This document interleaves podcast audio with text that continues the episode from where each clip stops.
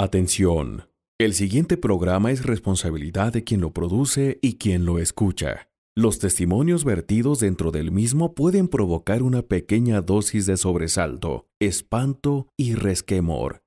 Escúchelo bajo su propio riesgo y de ninguna manera lo haga solo. ¿O acaso está solo?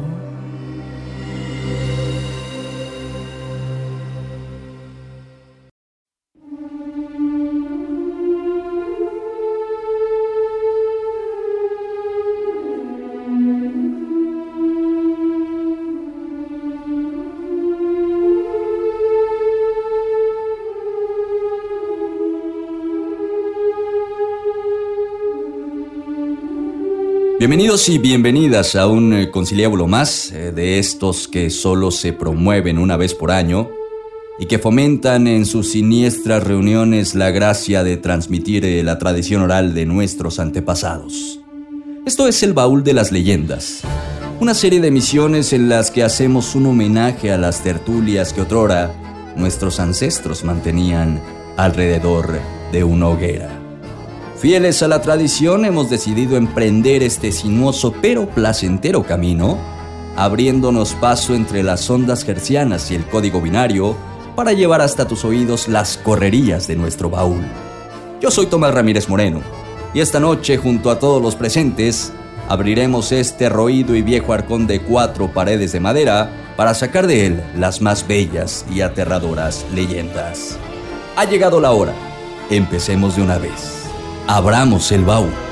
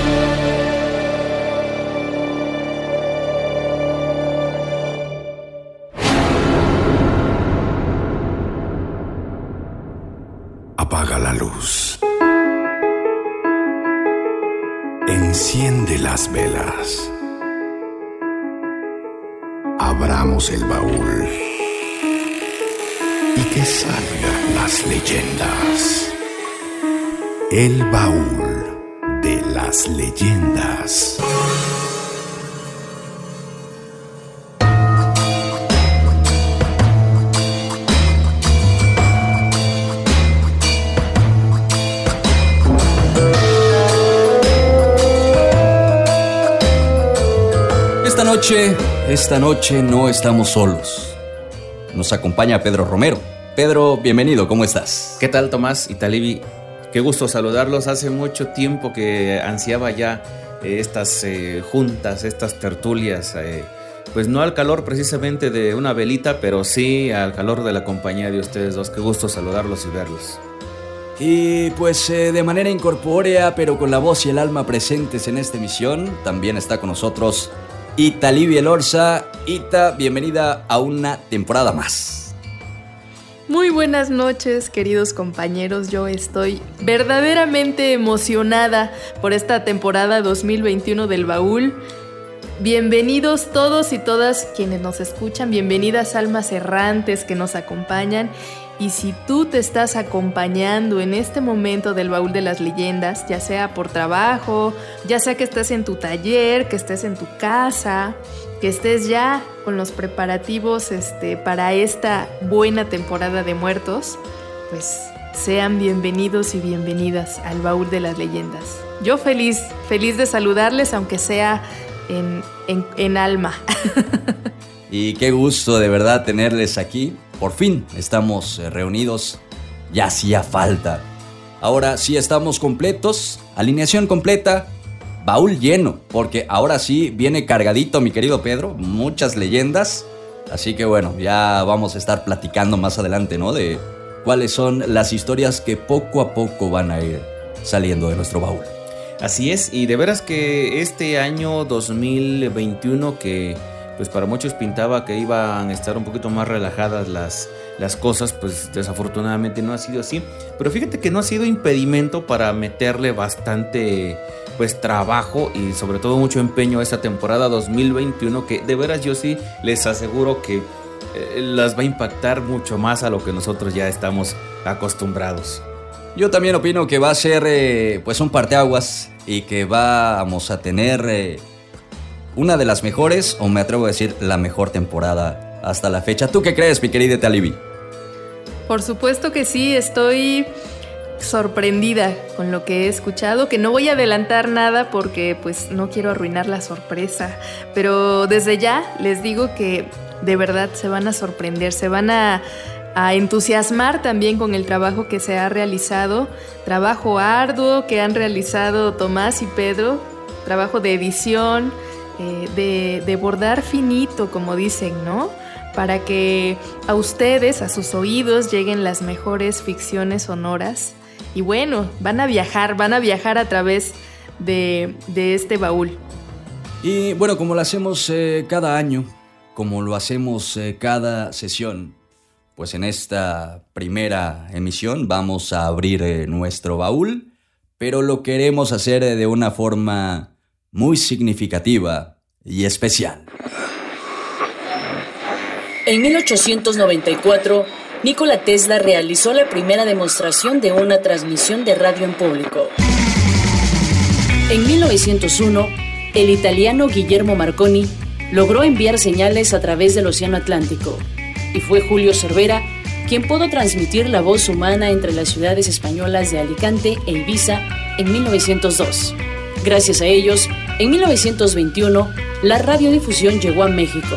Los hermanos Pedro y Adolfo Gómez Fernández instalaron su equipo de transmisión en la planta baja del Teatro Ideal de Ciudad de México y casi simultáneamente, pero en la ciudad de Monterrey, Constantino de Tárnava lanzó un 27 de octubre de 1921 su emisora TND.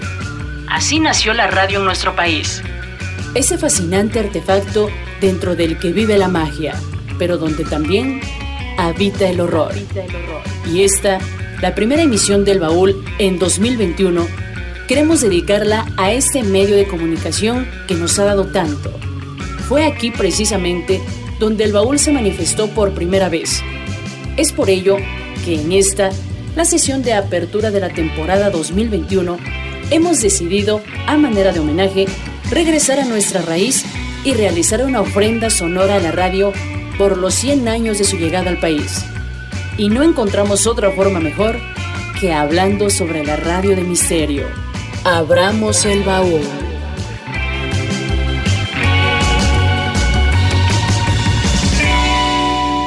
Hoy Pedro, Ita, familia leyendera, desde la fonoplatea del baúl de las leyendas, recordaremos aquellos viejos programas que nos hicieron guarecernos bajo las cobijas o tener pesadillas durante las noches.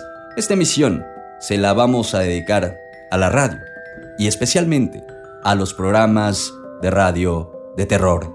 Ita, ¿tú te acuerdas cuál fue tu primer acercamiento con la radio de misterio? Sí, hace muchos, muchos años. en mi infancia, en aquella lejana época, junto con mi hermano, la verdad es que mi hermano es mucho menor yo, cinco años para ser exactos. Em, él tendría que, pues sí, unos cinco años, yo diez. Eh, por coincidencia, eh, nuestros tíos estaban escuchando Apague la luz y escuche. Mm, pues ahí van los niños de curiosos, queriendo saber de qué se trataba el programa. Y eso que era de día, ¿eh? La verdad es que salimos corriendo los dos, como a media historia, no, no aguantamos. Y desde ahí, pues, sí me quedé como, pues, ahí con la espinita, ¿no? De, de poder terminar de escuchar una historia, pero la verdad es que no, durante mi infancia no me atreví a, escuchar un programa completo. Sin embargo, esa fue mi, primera, mi primer acercamiento a, la radio de, misterio, de terror. ¿Y con qué programa? Eh? Un programa bellísimo. Ya más adelante vamos a hablar de él. Eh, Pedro, eh, ¿tú te acuerdas cómo fue que entró a tus oídos por primera vez la radio de misterio? sí, fue ya más o menos como por el año 2000, 2001, cuando mis primos escuchaban, nosotros radicábamos en la Ciudad de México, escuchaban eh, La Mano Peluda. En alguna ocasión me invitaron a, pues, a oír uno de los capítulos. La verdad, este, me dio bastante miedo, y, eh, pero me dejó algo ahí eh, que me llamaba la atención. ¿Quién iba a decir? ¿Quién iba a decir que después íbamos a estar en estos mismos menesteres? Pero algo que recuerdo mucho, que lo transmitían también en la Ciudad de México, era... Bueno, no, no tiene que ver con el misterio, pero sí hubo una temporada que, que, oía regularmente que era Calimán, pero especial una temporada que se llama El Valle de los Vampiros, que tiene mucho que, que ver con el, pues con el, el misterio no tan terrorífico, digamos, pero eh, pues se podría decir que este fue mi primer acercamiento con la red. Sí, un eh, personaje interesante, ¿no? Bueno, aparte de Calimán, pero me refiero al tema de los vampiros, que tiene mucho que ver con el tema de horror y misterio, ¿no? Eh, yo creo que, pues en general, para nosotros, me refiero a los que estamos aquí reunidos el día de hoy, del otro lado de los micrófonos, de este lado de los micrófonos, la mano peluda, considero que, que fue más o menos por la, por la generación, y es que pues andamos por la época en que nos sentimos chavos, pero ya el dolor de espalda nos traiciona. Y la rodilla también. Coincidimos en que La Mano Peluda fue en radio, ¿no? Este programa de terror eh, que, nos tocó, ¿no? Para nuestra época. Eh, no vamos a ahondar mucho en el tema porque más adelante, más al ratito, tenemos reportaje, tenemos eh, muchas cosas sobre este que fue uno de los programas que es, uno de los programas parteaguas, ¿no? Para para la radio de misterio en nuestro país, sobre todo por el formato que maneja. Ya vamos a ir hablando más adelante de ello. Antes vamos a pasar a otras cosas. Yo creo que la radio y el misterio se llevan bastante bien. Los dos eh, tienen mucha mística, eh, mucho misterio como tal. Y a través eh, de la página del Baúl de las Leyendas, de nuestra página de Facebook, la cual les invitamos a seguir, preguntamos pues esto mismo, ¿no? Que, que les acabo de consultar a ustedes cuál fue el primer programa de misterio que había escuchado la familia leyendera. Y pues nos dieron algunas pistillas, algunos datos y les voy a ir eh, mencionando algunos de estos. Ya ustedes me dicen si los conocen o no, a ver eh, qué tal nos va con el tema, ¿no? Y pues eh, a mí me sorprendió el tema de Oaxaca porque nos hablaban de Oaxaca. Yo no tengo referencia alguna ¿no? de la entidad. Yo no crecí en Oaxaca, pero pues estuve aquí muy constantemente. Pero aún así no tengo como alguna referencia de radio de misterio. Pero eh, pues nos hablaron aquí en la entidad de la hora del macuco. Eh, no nos supieron decir eh, en qué estación, pero sí nos mencionaron que fue a principios de los ochentas. Eso era lo que nos decían con la hora del, del macuco. Sí se oye bastante oaxaqueño el nombre, ¿no? Sí, definitivamente que se oye muy oaxaqueño. Y pues de allí también nos mencionaron el lado oscuro de la radio. este lo recuerdan también en Oaxaca, en Estereoéxitos nos mencionan entre los años eh, mediados de los 90, nos dicen, hasta 2005, 2006 fue lo que nos mencionaron, pero yo no me acuerdo de este. Se interesante, ¿eh? el lado oscuro de la radio. Era lo que, lo que nos decían. Y también otro de los programas que nos eh, mencionaron fue Cuentos para no soñar. Este se transmitía los sábados por Radio Más en Jalapa, Veracruz. Un saludo a la gente de Veracruz que nos escucha. A lo mejor lo recordarán. Y pues de las vacas sagradas, eh, ya lo adelantaba Citalibi, apague la luz y escuche. En la XCW, eh, con Arturo, con don Arturo de Córdoba, eh, otro, bueno, de los grandes personajes de la radio. Y, Una de las voces más bellas de su época también. Efectivamente, por supuesto, por supuesto que lo fue. Y también tenemos otro de los programas, también de, las leyendas de estos programas de terror, el umbral del misterio con eh, Carlos López Moctezuma, que también fue un programazo, y hay todavía algunos eh, vestigios de estos programas en, en, internet, en YouTube sobre todo, por si lo quieren buscar. También en la W, todos estos en la W, ¿eh? estos últimos dos, al menos. cuando Neta Neta era la voz de América, en la época de oro de la radio. Ahorita ya, ya pues, pues no, ¿no? y también nos mencionaron la mano peluda, que pues ha tenido varias etapas, ¿no? Fue primero conducida por Rubén eh, Castillo, luego Juan Ramón Sáenz y ambos eh, ya, ya fallecieron lamentablemente. Y ahora en la nueva etapa pues conduce Nacho Muñoz y Gina Avilés, que también es un clásico sin duda alguna y que sigue hasta hoy eh, vigente a través de la radio. y también nos mencionaron Horror a la Medianoche, de este he visto algunas cosas por ahí en YouTube, es con Flavio Arenas y también es un programa muy popular de estos de misterio. Eh, es de Aguascalientes, pero en YouTube hay muchos capítulos. creo que también lo transmiten en algunas otras estaciones de radio, pero sí, sí, este también es bastante popular. Es el mismo formato de la mano peluda, de, de hecho la llamadita y cuento mi historia de terror, ¿no? Y también em, creo que había uno más, efectivamente, que se llama Relatos del lado oscuro este no sé si aún está en la radio, pero sí lo estuvo. Y eh, busqué a raíz de este comentario eh, la página de YouTube y está bastante interesante. ¿eh? También, también este, está chido, la verdad. y bueno, hay otro más, Ita, a lo mejor tú lo conoces, El terror sea con vosotros. Este es de Radio Educación, no sé si tú te acuerdas de él. Sí, es un, es un clásico, las historias todavía dan miedo, ¿eh? Si ustedes se dan una vueltita por la página de Radio Educación, Todavía está ese, ese, ese programa. Hay un eh, espacio especial para ese tipo de radioteatro. Se los recomiendo y de verdad que sí. Hay uno en especial que se llama A mi querida maestra. Escúchenlo. Yo sé lo que les digo. Vamos a escuchar El Terror sea con vosotros, que es eh, producción de Radio Educación. También eh, ya es sello de calidad, mi querido Pedro. Definitivamente vamos a tener que tomar muy en cuenta la recomendación de Ita. La verdad es que seguramente son algunos eh, pocos de los tantos programas de misterio que se han hecho a través de las ondas gercianas. La radio comunitaria, la radio social también ha abonado mucho últimamente a este tipo de producciones y bueno, nos da eh, mucho gusto y la verdad de lo personal a mí me asombra que haya tantos programas de misterio. Yo no me esperé encontrar tantos, muchos que no conocía, Pedro. Yo tampoco, yo me había quedado solamente con estos tres que, hemos mencionado, pero hace rato que pues tú nombraste algunos de Oaxaca y algunos otros del que yo no tenía eh, pues la certeza de que existieran o no, pues fueron realmente muchísimos. Ita, pues eh, la verdad es que es eh, muy interesante, sobre todo cómo la radio se utiliza para producir este tipo de programas, ¿no? Que de hecho son muy exitosos para la radio, se prestan mucho porque bueno, cuando vamos manejando sobre todo ahí en las oscuras carreteras, este tipo de programas, la verdad es que sí nos despiertan, ¿eh? Cuando tenemos sueñito.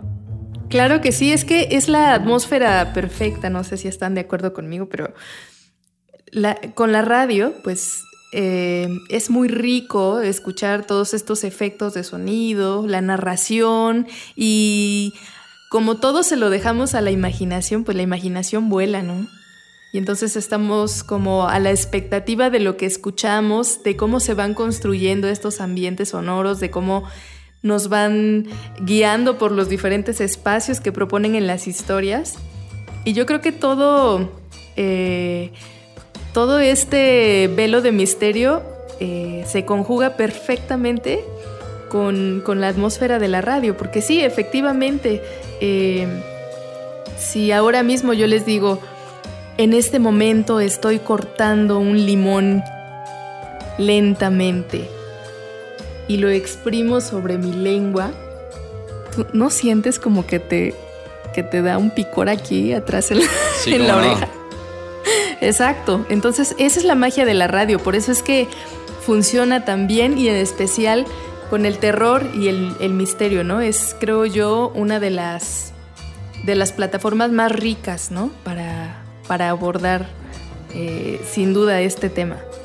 Y bueno, mis queridos City y Pedro, en estos eh, conciliábulos eh, nocturnos del baúl de las leyendas, es infaltable la sección del bestiario y en esta ocasión, en esta temporada 2021 hemos preparado uno muy especial porque se debe a los seres que habitaban el panteón mitológico de nuestros antepasados. Y así como celebramos los 100 años de la llegada de la radio a nuestro país, eh, también eh, recordamos que son los 500 años de la caída de Tenochtitlan.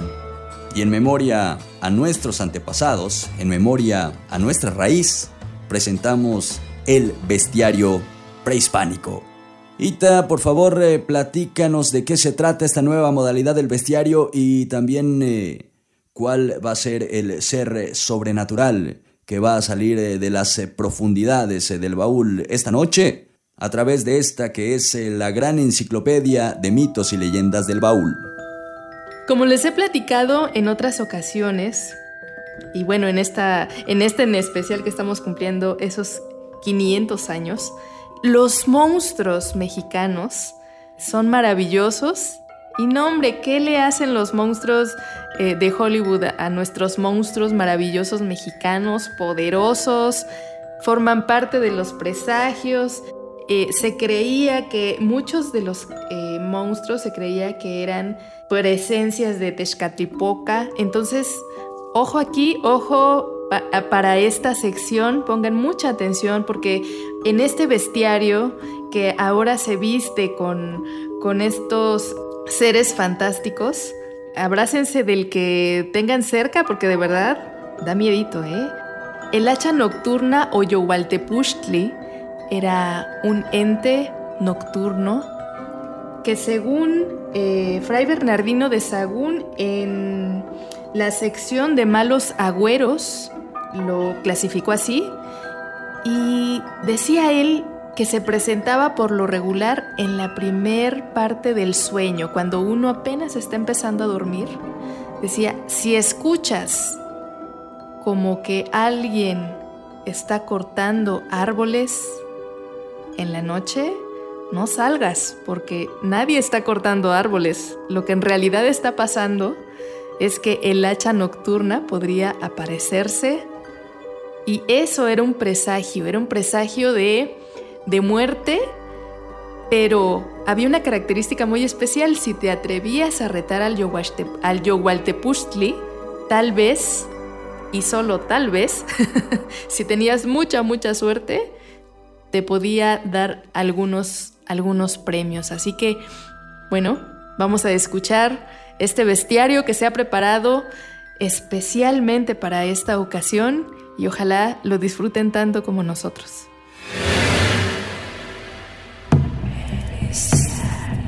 El bestiario, la gran enciclopedia de mitos y leyendas prehispánicas.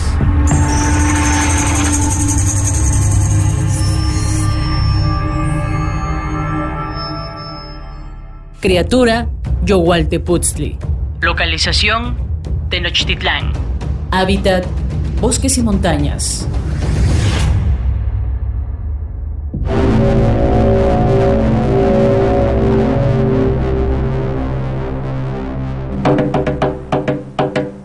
Yohualteputzli, o el hacha nocturna, iba investido de forma semejante a un guerrero e iba armado con un macuahuitl y un shimalio escudo. Quienes se encontraban de frente con él atestiguaba la presencia de un ser horrible.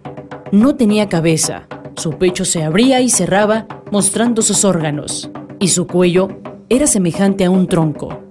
Si fueras un habitante de Tenochtitlán, has de estar muy atento a lo que escuchas en las noches, en especial si has evadido el toque de queda y andas por las montañas durante la noche.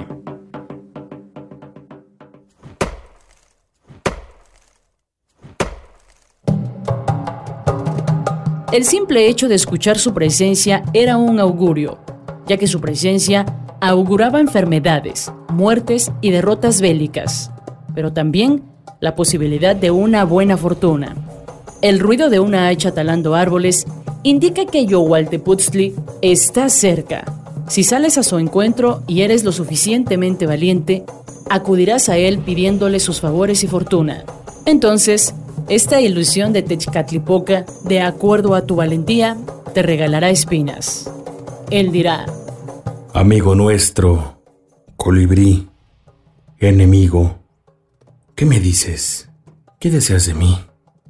Déjame, yo te daré lo que quieras. Y tú aguantando el miedo dirás, no te dejo, que yo te he cautivado. Entonces debes mantenerte en tu papel de captor y no soltar a Yowalteputzli hasta que te dé tres o cuatro espinas. Entre más espinas, más próspera sería tu vida de ahí en adelante.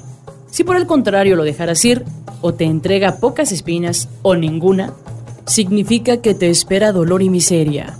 Otra forma de obtener sus favores es arrancándole el corazón y correr con él hasta resguardarlo y envolverlo.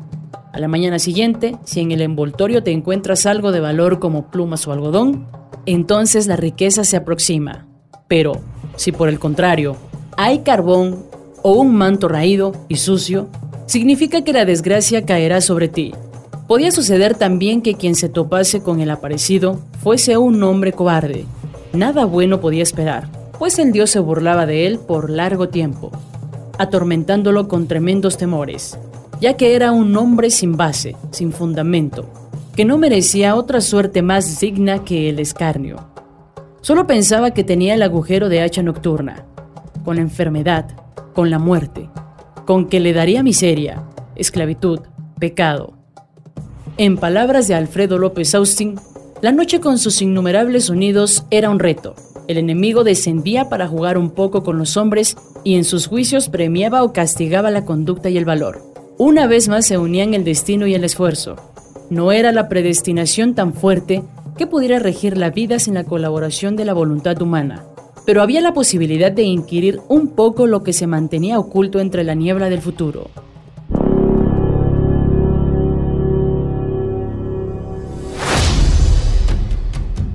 Aunque ya han pasado más de 500 años y por increíble que parezca, esta leyenda se ha perpetuado hasta nuestros días entre los actuales montañistas de México, grupos de alpinismo y personas que se dedican al senderismo o caminatas de media y alta montaña.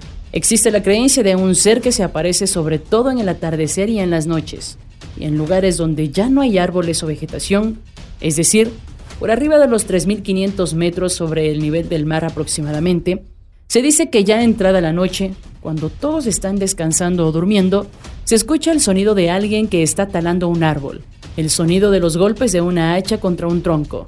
Incluso se escucha el sonido cuando cae el árbol. Lo extraño es que no hay árboles en la zona por la altura que ya se mencionó. Solo hay rocas, piedra, gravilla, un lugar terregoso. Varios son los montañistas que han escuchado los golpes del hacha en la noche, talando. Escuchan el estruendo del árbol al caer. E incluso mencionan que han salido a buscar ese extraño fenómeno guiándose por el golpeteo del hacha o por el sonido del árbol cuando cae, pero nunca han encontrado dicho árbol.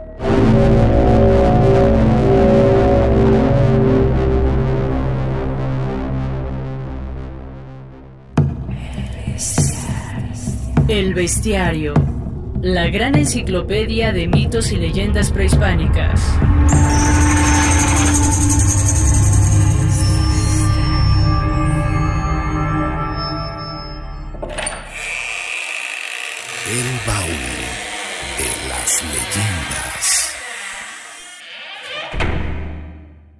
Le invitamos a que no se pierda en eh, cada emisión eh, de esta temporada un eh, episodio más, un capítulo más de esta serie capsular, El Bestiario Prehispánico.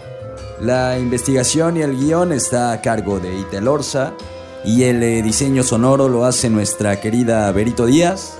Así que bueno, gracias de verdad por, por esta maravillosa producción. Recuerde que esto apenas está iniciando. Todavía tenemos eh, mucho por delante en esta, la primera emisión de la séptima temporada del Baúl de las Leyendas. Así que Pedro, vamos a ver más adelante cuánto miedo le puede dar eh, el programa de la noche del día de hoy al auditorio, a la familia leyendera, porque apenas estamos calentando motores. Así es, vamos a esperar a ver que si es el mismo efecto que producen nosotros que nuestros radioescuchas. Nos vamos al eh, primer corte y vamos a regresar eh, con mucho más. Usted escucha El, baúl de las leyendas.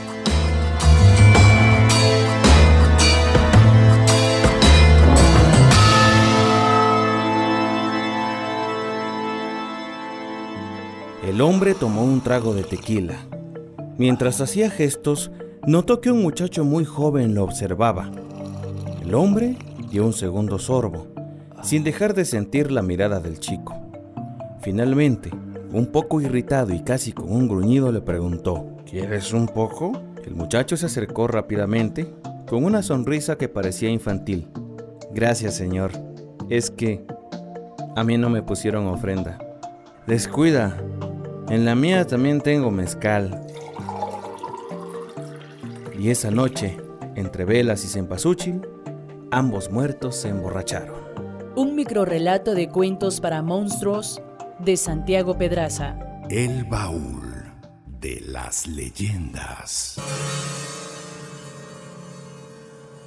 ¿Tienes una historia que contarnos? ¿Quieres que tu relato aparezca en el baúl? Envía un mensaje de WhatsApp al número celular 951-243-4393 o escríbenos un correo electrónico a codiculta.gmail.com. Búscanos en Facebook y dale un like a nuestra página, El Baúl de las Leyendas.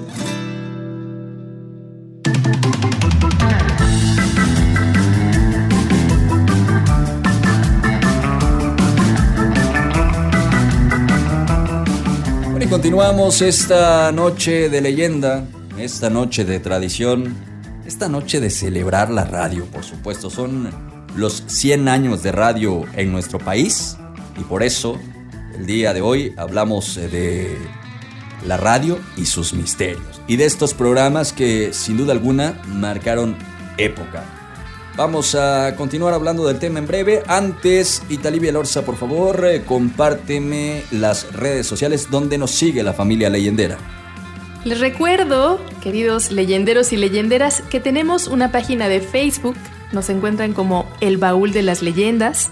También agréguense por favor al grupo que tenemos en Facebook. Soliciten ingresar y con mucho gusto ahí vamos a estar compartiendo algún contenido eh, pues de primera mano. Entonces, para que ustedes tengan ese contenido exclusivo, pues vayan al grupo de Facebook, a la página. Tenemos canal en YouTube. Suscríbanse por favor si a ustedes les gusta este proyecto. Pues apóyennos eh, dándole like a los videos, háganse sus listas de reproducción, escúchenos mientras trabaja, mientras hace el quehacer, ¿por qué no?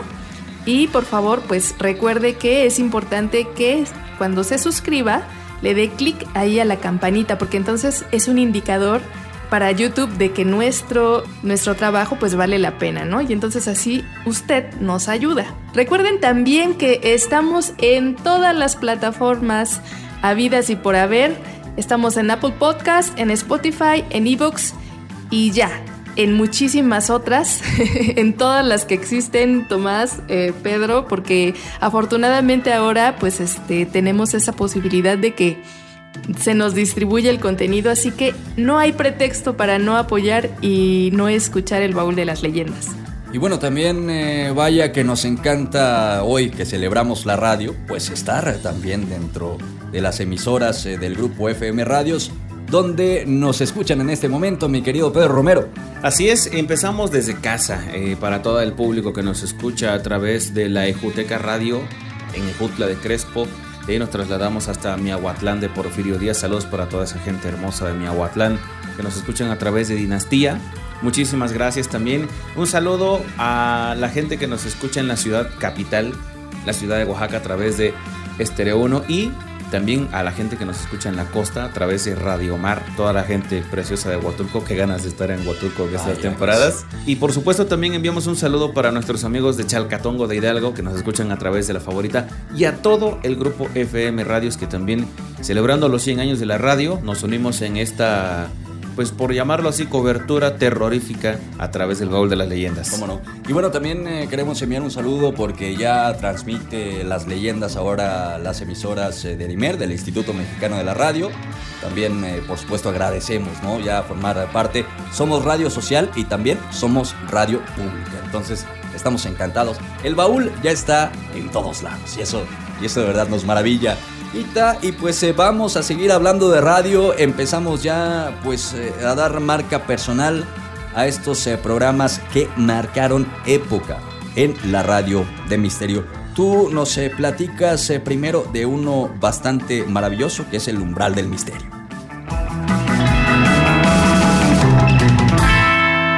También les quiero compartir un, un texto que me parece que nos pone muy bien en contexto de aquella época y la verdad es que no tiene autor, sin embargo les comparto que la página se llama Caminos de ayer, por si quieren darle, eh, pues leerla, checarla. El texto se llama la radio de aquellos días. Y entonces me permito compartírselas. De familia pobre, de niño solo podía soñar con tener una televisión en nuestra casa. Sin embargo, lo que sí teníamos, gracias a mi tío Lupe que trabajaba en los Estados Unidos, era un aparato de radio que él le había regalado a mi abuelita. Era un receptor como los de los años 50, de bulbos, grandote y con un montón de botones, con una enorme carátula llena de números porque era multibanda. Cuando se encendía, se iluminaba su carátula y se veía muy bonito, pero nunca en mi infancia hubo una televisión en casa. Y qué bueno, porque gracias a eso, con la radio aprendí a usar la imaginación para ver, entre comillas, todo lo que sucedía en los programas que se transmitían en aquella época, sobre todo de noche, que era cuando mejor se escuchaba. De mi infancia, recuerdo programas de la XCW como El Cochinito, que era un programa de concursos con premios en efectivo o en bonos del ahorro nacional. Apague la luz y escuche con Arturo de Córdoba. En el umbral del misterio con Carlos López Moctezuma. También un programa de los institutos patrulla, donde se empezaba a hablar de los cursos de capacitación para operar computadoras IBM. ¿Computadoras? ¿Qué será eso? preguntábame yo. No podían faltar los radioteatros y las radionovelas como Radioteatro del Aire, Chucho el Roto, Felipe Reyes, Pobre Panchita, La vida de Javier Solís y otras tantas que hacían las delicias de mañana, tarde y noche en la W. Recuerdo otras radionovelas que se transmitían por Radio Cadena Nacional como Juan Gallardo, La Máscara Roja, Arandú, el príncipe de la selva, Porfirio Cadena, el ojo de vidrio y por supuesto, Calimán, el hombre increíble. ¿Cuántos lugares, culturas y costumbres conocí al lado de Calimán y su inseparable y pequeño amigo Solín? Con ellos conocí desde los barrios más sórdidos hasta los palacios más bellos de Estambul. Estuvimos en el Tíbet y conocí de la cultura de los tibetanos de aquellos monjes entregados a la meditación que poseen secretos milenarios sobre la vida y el cosmos y que son transmitidos de una generación a otra. En fin, ¿cuántas cosas puede un niño recrear en su mente, sobre todo si somos de desbordada imaginación? Y esta es bien estimulada por una buena dramatización. Aunado a esto, a la natural inocencia propia de nuestra niñez y su época cuando no estábamos tan maleados. Pues ahí tienen ustedes una infancia feliz y un tiempo para añorar. Este texto lo encontré en el blog Caminos del Ayer. La verdad es que me pareció muy, muy ad hoc con el tema del cual estamos tratando. Está bellísimo. Y nos pone muy bien en contexto, ¿no? De cómo se vivían las producciones de radio en esa época. La gente de verdad se reunía alrededor de la radio la radio reunía a la gente, la impactaba, la eh, hacía imaginar y esa es una cosa que la radio sigue manteniendo, ¿no? Y hoy creo que también tenemos nosotros tres la fortuna de vivirlo a través del, baúl de las leyendas. Y mm, aquí eh, hay un programa que se mencionó, que es En el umbral del misterio, que me llamó mucho la atención cómo se presenta. Eh, la introducción decía, no es el miedo, no, es el temor a lo desconocido, a la incógnita del más allá, porque entonces había un tipo como de eh, voz especial que se utilizaba para, para anunciar este tipo de producciones, ¿no? Y, y, más adelante decía, desconcertantes relatos con el primer actor de cine mexicano, Carlos López Moctezuma. y digo, yo escuché esa primera introducción y dije, wow, la verdad es que sí. Eh, no sé si haya alguien que recuerde ese tipo de producciones dentro de quienes nos escuchan ahora mismo, pero me parece que se vivió una época bastante, bastante bella para, para la radio. Oye, Aita, antes de que continúes, ¿Por qué no escuchamos un eh, fragmento de En el umbral del misterio, te parece? Para que eh, la gente, pues, e, eran introducciones muy emotivas, muy rimbombantes. ¿Por qué no escuchamos un fragmento de, de esta radionovela? Por favor.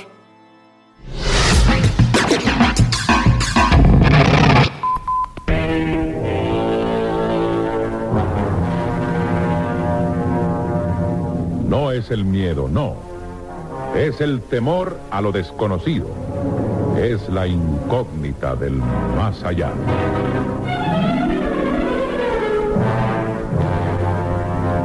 Desconcertantes relatos con el primer actor del cine mexicano, Carlos López Moctezuma.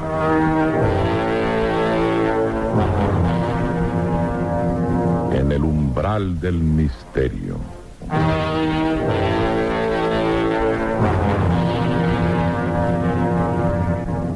Y ahora con ustedes, Carlos López Moctezuma.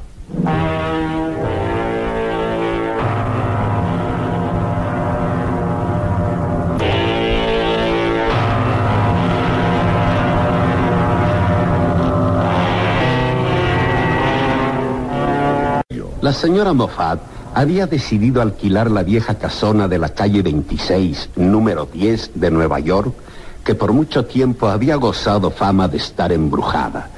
Todos los pupilos de la señora Moffat declaramos que la acompañaríamos en su caballeresca incursión por el mundo de los espíritus. Una vez instalados en la mansión embrujada, después de cenar, la señora Moffat se retiró a su cuarto y el doctor Hammond y yo nos fuimos a fumar una buena pipa mientras paseábamos por el jardín. El doctor Hammond era un magnífico conversador, pero en aquella ocasión estaba demasiado fúnebre y sombrío. No se le ocurrían más que asuntos terroríficos y narraciones infernales, por lo que, bastante molesto, me despedí de él. No hay nada más desagradable que una digestión laboriosa y cuentos de pesadillas y fantasmas. Vaya, vaya recuerdos que debemos de estar eh, despertando en eh, muchos eh, radioescuchas, en eh, muchos seguidores eh, del podcast, integrantes todos y cada uno de ellos de esta gran familia leyendera.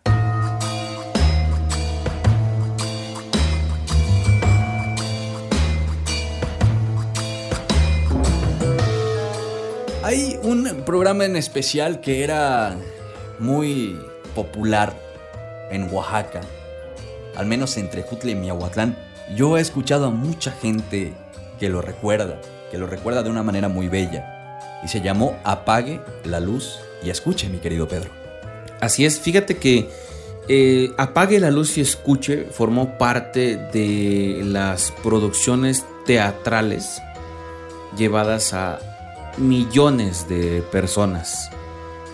Esta producción era como tal una radionovela de la XCW y que retomando un poco lo que comentaba Italibi, pues para mi gusto personal, lo, lo recalco, apague la luz y escuche, se lleva, pues podría decirse que los aplausos en cuanto a la narración, porque Arturo de Córdoba, este personaje, quien era el, narrador y que aparte era ya considerado como el primer actor del cine mexicano, eh, hacía la frase, ¿no? Apague la luz y escuche. Y se escuchaba como desde ultratumba, que le daba un, un particular énfasis así muy, muy terrorífico que eh, a comentarios recabados de redes sociales, pues hay quienes comentan, ¿no? Y obedientes nos sentábamos a escuchar, ¿no? Guardábamos silencio para escuchar aquel ángel o demonio desde el más allá.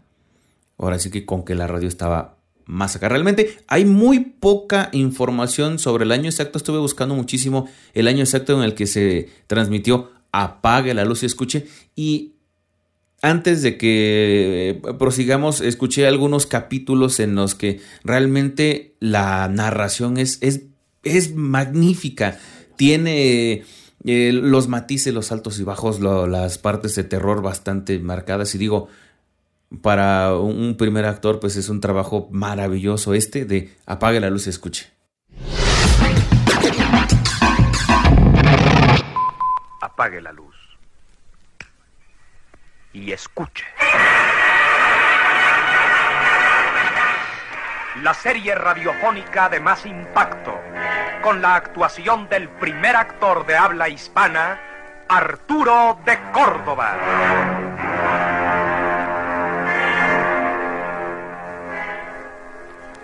Pónganse cómodos y dispónganse a escuchar este interesante capítulo de Apague la luz y escucha.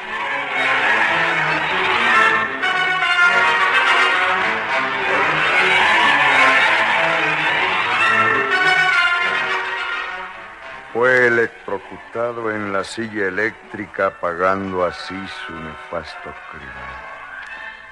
Con su permiso. Vaya, hoy Robert Cogan viene de mal humor. y no le queda mal el mal humor al verdugo.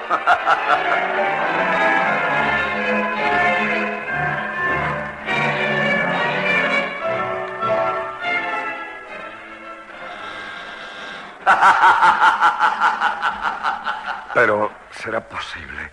¿Será posible que esos hombres, los hombres que Dios nuestro Señor ha hecho a su imagen y semejanza, los hombres a quienes ha impuesto como primera, como única, como suprema ley, el amor al prójimo, los hombres a quien Dios ha concedido para expresar su pensamiento, rían, rían antes de un acto que debería de avergonzarlos, la muerte de un semejante. Oye, en estos dos casos, tanto eh, Carlos eh, López Moctezuma, así como Arturo de Córdoba, tenían unas voces eh, maravillosas. Ya quisiéramos, mi querido Pedro. Bozarrones. Pues sí, ¿eh? yo escuché la voz de, de Arturo de Córdoba y dije, esas voces no las había escuchado antes. Y creo que creo que va a estar canijo para que la volvamos a escuchar. Y ahí les va, ahí les va otra de estas radionovelas, de estos radiodramas. Esta no era una voz prodigiosa, era una voz virtuosa y aguardientosa, de hecho, bastante aguardientosa, eh, porque había otra radionovela muy, muy interesante en aquel entonces. De hecho, eh, estuve preguntando un poquito y al parecer esta fue la primera, ¿eh? la primera radionovela de misterio de México, en la radio de nuestro país. Entonces, ya desde ahí tiene un peso bastante interesante. Se llamó El monje loco. Y pues la W, a ver si no eh, digo mal el dato, creo que nació la XW por ahí de 1932 y El Monje Loco inició transmisiones en 1937, es decir, la radio, la XW todavía era muy joven.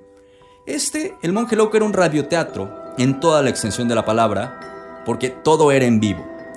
Obviamente el género de terror y bueno, el programa giraba en torno a un personaje de voz eh, rasposa, de voz aguardientosa, conocida como el monje loco. Y hago un paréntesis aquí, porque en este personaje se basó luego una triste parodia que pasaba en el canal de las estrellas, pero bueno, nada tiene que ver, eh, solo es eh, aclaración por si alguien se lo preguntaba. Y el monje loco era un narrador, era el narrador de esta radionovela o radiodrama. La voz la hacía Salvador Carrasco, y él iba contando las historias de terror y, dentro de la narración también intervenían eh, actrices, actores eh, que participaban ¿no? en esta dramatización. El eh, programa, y hablando de estas introducciones, pues siempre empezaba con una voz que decía, desde la penumbra de su capilla, llega a ustedes las narraciones terroríficas de El monje loco. Vamos a escuchar un fragmento de este radiodrama que la verdad es que es maravilloso.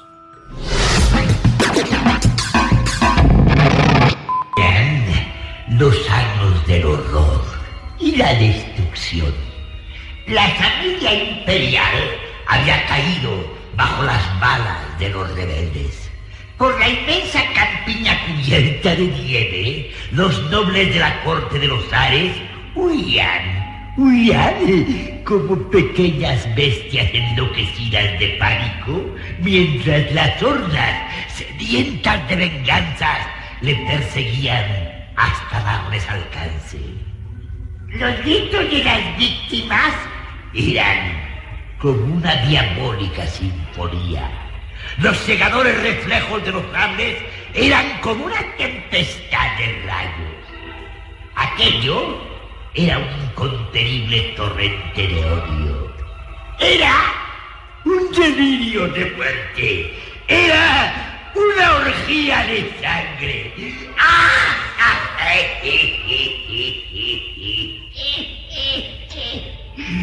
Sí, era una orgía de sangre.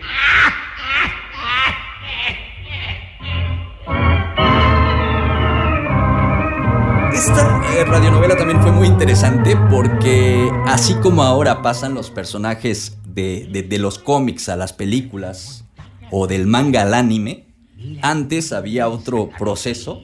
De hecho, eh, varias de estas eh, radionovelas pasaron de la radio a la historieta, como el caso de Calimán, pero también El Monje Loco, de hecho, tuvo su historieta y también, de hecho, tuvo una película. El eh, Monje Loco, hubo una película de este personaje. A finales eh, de los años 60 salió el eh, cómic, eh, la historieta del Monje Loco. Y hay unos que circulan por internet que los podemos checar. Y los originales, los que podemos palpar, eh, están eh, bastante caros. Eh, de hecho, el cómic número uno del monje loco vale varios miles de pesos. Entonces, nada Ah, más caray. para que, nada más para que se den un quemón. Ahí está el tema del monje loco, estas tres radionovelas, estos tres radiodramas de misterio, que a nuestro parecer, al parecer del baúl, al parecer del baúl, son de los más destacados de la llamada época de oro de la radio en nuestro país. Obviamente pueden haber más, obviamente podremos tener, eh, eh, agregar eh, posteriormente algunos más a esta lista, pero bueno, nos pareció muy importante hacer este reconocimiento sobre aquellos pioneros, aquellos que arrancaron con la radio de misterio para que el día de hoy programas como el baúl de las leyendas puedan tener ejemplos, eh, puedan tener influencias, puedan tener pues estos ejemplos a seguir, ¿no? Y bueno, nada más eh, creo que es eh, muy interesante comentar que estas eh, producciones, que son programas íconos de la radio, tienen en común que fueron radiodramas. Y pues para realizarlas había que hacer un esfuerzo titánico. Quizás no tengamos ni, ni la menor idea de cómo se producían las primeras, cómo se transmitían las, las primeras radionovelas, los primeros radiodramas. Por eso le pedimos ayuda, le pedimos apoyo a Jesús eh, Guillermo González Urbán, quien es eh, productor de radio en el IMER, en el Instituto Mexicano de la Radio, y él nos va a platicar, vamos a charlar sobre cómo se hicieron las primeras radionovelas. Van a ver cómo todos nos vamos a sorprender. Vamos con él.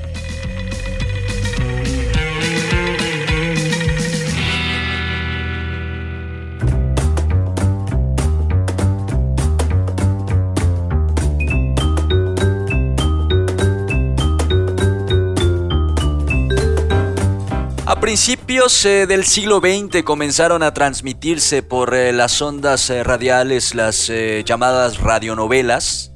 Estos recuerdos que todavía hay de esas voces, historias y sonidos aún siguen vivos en la memoria de mucha gente enamorada de la radio.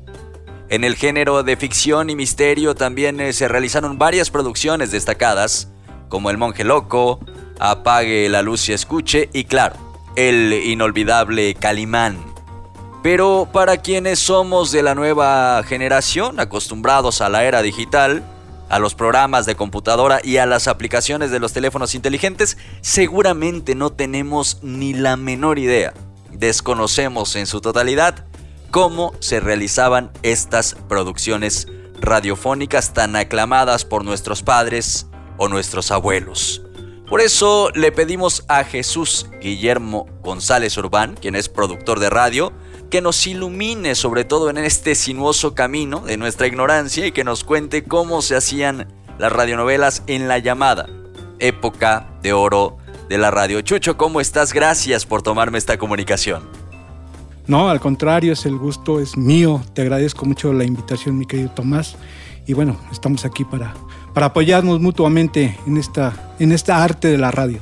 Muchas gracias, le agradezco muchísimo y pues empezamos con lo más básico yo creo, eh, porque seguro hay quien eh, no sabe o está un poco confundido en el tema, pero me gustaría eh, preguntarle qué es un radiodrama o una radionovela. Más que iniciar como radiodrama o radionovela, yo creo que sería importante aclarar que pues hay muchas formas de comunicar mensajes a través de la radio. Algunas pues utilizan la música, otros utilizan solamente la voz, pero también hay otra expresión y otro de los formatos, radio, géneros radiofónicos que trabajamos, que es eh, la radionovela o el radioteatro o, eh, o las narraciones. Creo que es un género más que un estilo que siempre se ha utilizado y siempre ha sido como muy exitoso aún en estos tiempos. ¿Habrá, eh, Chucho, alguna manera de rastrear cuál fue la primera radionovela de misterio? ¿O quién habrá sido el que introdujo el género de horror en este tipo de producciones? Sí, eh, si te das cuenta, Orson Welles, eh, allá en los lejanos años 30, hizo una narración de la Guerra de los Mundos. Mítica. Y entonces lo transmitió por radio. Y la gente empezó a tener miedo, terror por esa situación, porque creía que era una realidad. Y entonces se dieron cuenta qué tan importante era contar historias de ese tipo en la radio, porque era una forma también de comunicar, una forma de, de entretener, pero también una forma de atraer la atención de las personas, o de, en este caso, de la audiencia. Al eh, principio tengo entendido que todo era en vivo, desde las voces hasta los efectos eh, de sonido. Eh, ¿Podrías hablarnos, Chucho, de cómo era el proceso para que un programa de estos pudiera pues, ser transmitido, pudiera salir al aire? Claro, eso es lo interesante. Antes la radio sí era muy efímera eh, porque no teníamos la capacidad de, guardar, de, tener un registro. Todo se hacía en vivo. Eh, los actores tenían su guion, el director hacía un ensayo con ellos por lo regular. Eh, yo te hablo más o menos en la década de los 30, ya en, en XW, cuando era pues es la casa, digamos, de la radio, radionovela, porque es donde más se hicieron. Yo conviví con algunas, algunas personalidades de, las radionovelas de esos tiempos. Estoy hablando de don Jorge Zúñiga, eh, de Marisa, eh, Marisa Garrido, que hacían, hacían radionovelas y nos platicaban, ¿no? Me platicaban en específico que lo primero que hacían era, pues leían el guion en conjunto para ir más o menos... Eh, viendo por dónde tenía que ir eh, eh, el estilo, la forma, la actuación. Y entonces hacían ensayos, hacían un, círculo de lectura antes de, la transmisión. estoy hablando que se transmitía eso de las 5 o 6 de la tarde. Entonces ellos estaban desde las 2 de la tarde en la radiodifusora para poder eh, hacer una lectura. Hacían una lectura, hacían un ensayo llegaba la hora ya ensayaditos, se montaban en sus micrófonos o en su micrófono, porque por lo regular trabajaban con un micrófono, le decían la cacahuata porque era un RCA 40, eh, que es un, micrófono muy, muy grande, cuadrado, que se utilizaba solamente uno para todos. entonces hacían una especie de medio círculo eh, eh, en el micrófono y se iban acercando dependiendo en el momento que hablaban. Todo se hacía en vivo, no había manera porque, digo, todavía no había la tecnología eh, en México para grabarla. En algunos casos se grababa en una, una especie de cilindro de cera, pero eso estamos hablando que era una tecnología muy cara y que no todas las radiodifusoras la tenían y además era muy delicado. Pero bueno, se ponían a ensayar y, y, iban en vivo, iban en caliente en el momento de la transmisión. No había ninguna punto de, poder equivocarse. Tenían que hacerlo en ese momento. La otra parte era que había, había muchas veces músicos en vivo, o por lo menos había un pianista ahí para hacer la musicalización. Y también había un efectista. Hoy muchos le llaman los folies o el que hace los folies en el cine. Claro. Pero en realidad era un hombre con mucha imaginación, con mucha inventiva, que tenía que sacar de cualquier aparato de cualquier eh, objeto sonidos. Hacían caballos con, con- con- con el pecho. Si quieres, si te puedo, si, si te si alcanzas a escuchar, es lo que hacían, se golpeaban con las manos en forma de, de- de cóncavo. Wow. Eso era un caballo. ¿Te imaginas? Entonces usaban, digo, trastes para hacer, cuando comían llenaban vasos, usaban tenedores. Para hacer rayos usaban muchas veces láminas, láminas de, metal para hacer movimientos muy ligeros y se oían los rayos. ¿No? Eh, en México tuvimos uno muy, muy, muy, muy gran, un gran eh, efectista, don Vicente Morales, que hace poco ya, ya no está con nosotros, pero don Chente Morales fue un gran efectista en México. Yo conviví mucho con él, aprendí muchas cosas con él, porque yo también me gusta esa, esa parte de los efectos. Pero todo se hacía en vivo, todos estaban presentes, eh, no había todavía, pues imagínate, ni siquiera sonidos grabados para poder utilizarlos. Eh, se usaban algunos silbatos eh, de esos para hacer pajaritos, por ejemplo. Se usaban este, cocos también para hacer cascos, cascos de caballo, ¿no? Digo, usaban la inventiva, era imaginación completamente en ese momento para hacer todos estos efectos y todos en vivo. O sea, no había manera de, grabar, no había manera de tener pregrabados, todo era en ese momento, en ese instante y no había rango de error. Vaya que es eh, maravilloso y el ejercicio de imaginación que creo que muchos tuvimos también cuando nos eh, cuenta esto, Chucho, es, es verdaderamente eh, genial. Eh, Era la música en vivo, efectos en vivo, voces en vivo. ¿Cómo cuántas personas participaban eh, más o menos aproximadamente en una, en una radionovela? Pues mira, de las más cortas, por lo menos 15 a 20 personas.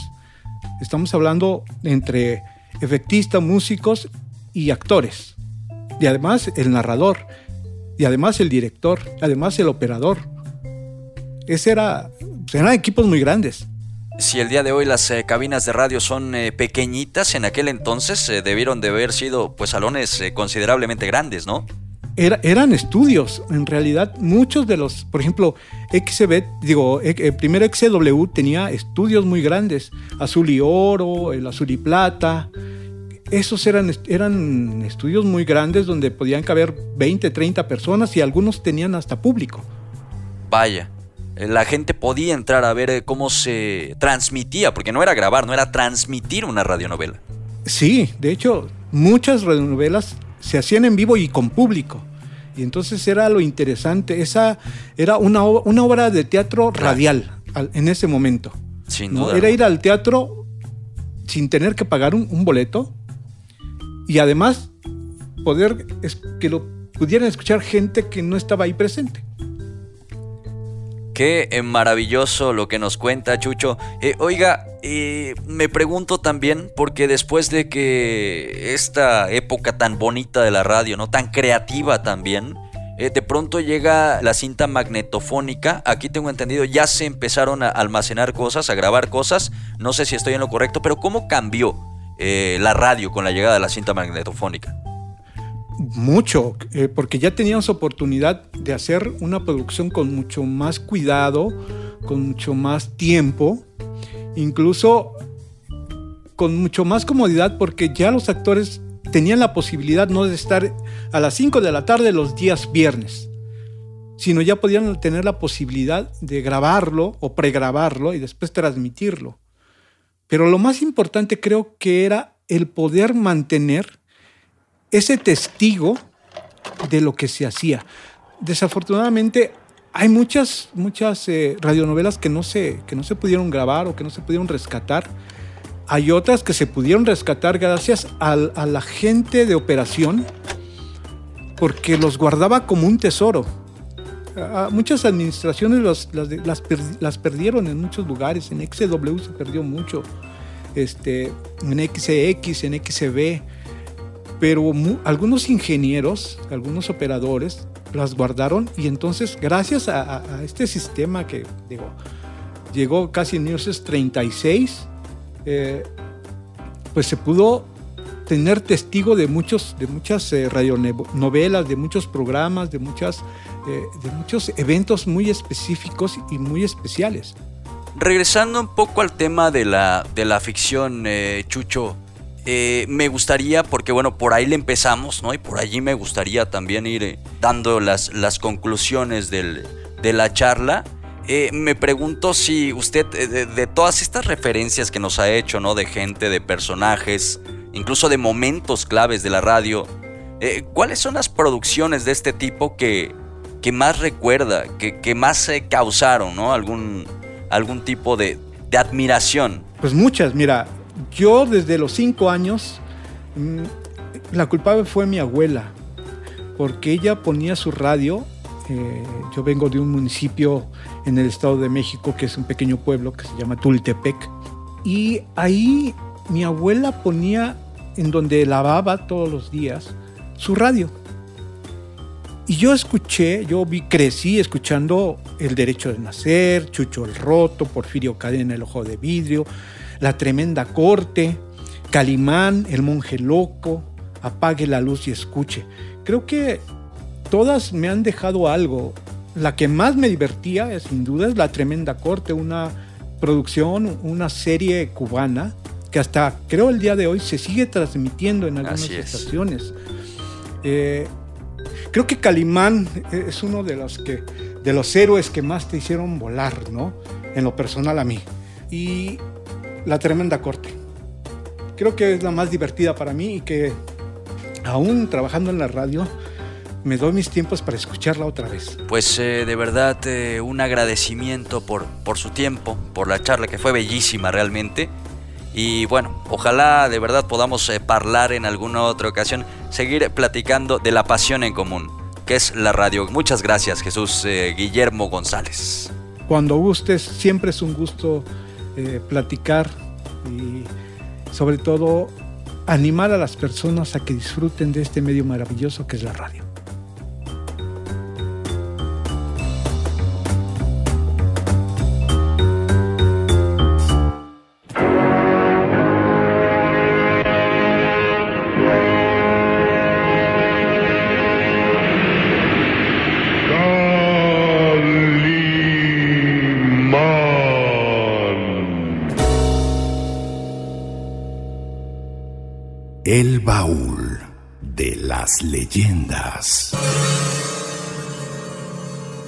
De verdad un agradecimiento enorme a Jesús eh, Guillermo González Urbán, productor de Radio del Imer.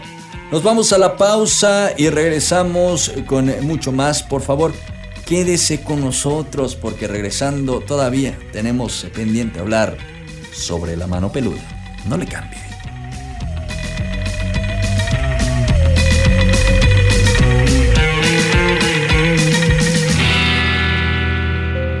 En la pequeña mesa había velas, chocolate, guisados, pan y frutas muy variadas. Parado frente a aquella ofrenda, un hombre recordaba a su esposa mientras la nostalgia le daba pequeños mordiscos. Te extraño mucho, Esther.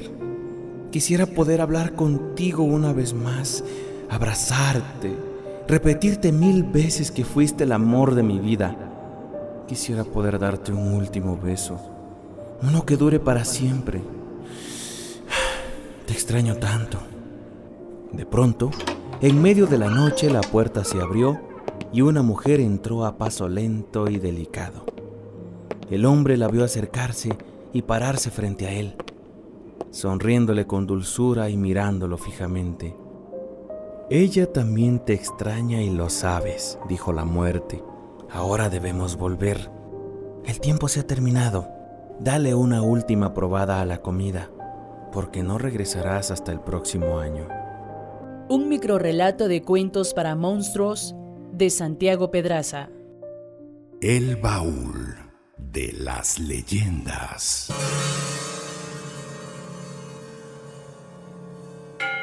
Dicen que cuando el tecolote canta, el indio muere. No es cierto, pero sucede. El baúl de las leyendas.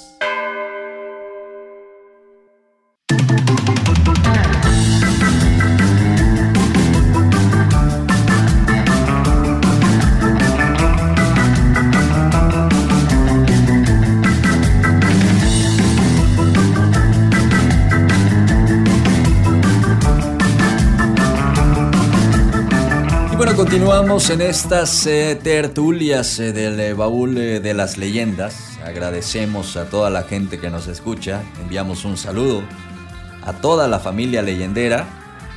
todavía tenemos programa para rato y recuerden que hoy hay leyenda. Hoy platicamos de los 100 años de la radio en México, sobre todo de la radio de misterio y de todos estos programas que han maravillado, que han aterrorizado a la gente en nuestro país. Y bueno, claro que ya en épocas un tanto más recientes, después de lo que escuchábamos hace un rato, eh, quizás a muchos nos tocó escuchar La mano peluda. Y a diferencia de los eh, programas eh, de los que hablábamos hace un momento, que eran radiodramas, La mano peluda pues cambió el formato de la radio de terror. yo creo que el éxito de este programa se debe también a la democratización del teléfono, ya había más acceso de poder contactarse con la radio y hablar al programa de radio en vivo. Y pues allí relataban al aire su historia de terror. La mano peluda se transmite aún desde Radio Fórmula, ha sido un programa ícono, eh, no solo en México, sino en eh, Latinoamérica y en eh, parte del mundo. Y pues eh, creo que su gran éxito se debe precisamente a esto, ¿no? A que la gente se podía escuchar en el programa, que podía escuchar historias de terror de gente común y corriente, como tú y como yo, que podíamos hablar al programa y podíamos relatar nuestra historia de misterio, nuestra historia de terror, algún caso paranormal que nos hubiere eh, sucedido. Y vaya que hubieron muchas llamadas escalofriantes dentro de este programa, dentro de esta serie de misiones en la mano peluda. Llegó a ser incluso a manera de leyenda urbana. Se decía que precisamente este caso era, pues de alguna u otra forma, el responsable de la muerte de uno de los conductores, de Juan Ramón Sáenz. ¿Tú nos puedes platicar más al respecto, Pedro? Sí, fíjate que el caso de Josué fue uno de los eh, programas que tiene más vistas en YouTube. Hay fragmentos si tú lo buscas en YouTube. Y también fue considerada pues una de las anécdotas más este, aterradoras. En el año 2002, fíjate, eh, la historia de Josué Velázquez, ¿no? una persona de, que, llamó desde los Estados Unidos, pues se volvió famosa entre millones de personas. Eh, Josué se comunicó con el fallecido locutor Juan Ramón Sáenz para contarle pues sus acercamientos a las artes oscuras, pactos demoníacos y un eh, supuesto encuentro con el diablo, ¿no? Ahí reveló que eh, pues que atravesaba por una crisis económica y que acudió a un libro de brujería para acabar con sus problemas. Entonces ahí en el programa empezó a, confesar que él hizo un pacto con el diablo a cambio de pues lo que ya hemos escuchado, ¿no? Dinero, empresas y poder e, económico. Pero entonces eh, se supone que este personaje enfrentó también pues graves consecuencias y decía en el programa que Josué fue molestado por pues entes demoníacos quienes intentaron matarlos y se negaba a cumplir con sus órdenes. Eh, y muchas otras eh, pues actividades o actos que hizo él bajo los influjos de este eh, pacto eh, con el diablo, pero la historia no terminó ahí, porque tiempo después Juan Ramón Sáenz se reunió con Josué en una lancha en medio de un lago y pues tuvieron una charla donde eh, pues tuvieron alguna conversación. Tras la entrevista empezaron a ocurrir cosas muy extrañas porque el camarógrafo se sometió a una cirugía y el investigador de la emisión sufrió un accidente automovilístico. Entonces Juan Ramón Sáenz, quien falleció en el 2011, eh, las causas de su muerte son pues una peritonitis aguda, pero hay algunas personas y es aquí donde nace la leyenda urbana en el que eh, pues todas sus desgracias y su muerte se debe a su encuentro con Josué. Este es uno de los capítulos más eh, terroríficos de la mano peluda y pues a estas alturas, en pleno 2021, pues todavía hay quienes se preguntan o nos preguntamos, ¿qué pasó con el misterioso Josué y su pacto con el diablo? Y de hecho este último programa que narras ya no fue ni siquiera en la mano peluda, sino que fue en un programa de TV Azteca que es extra normal.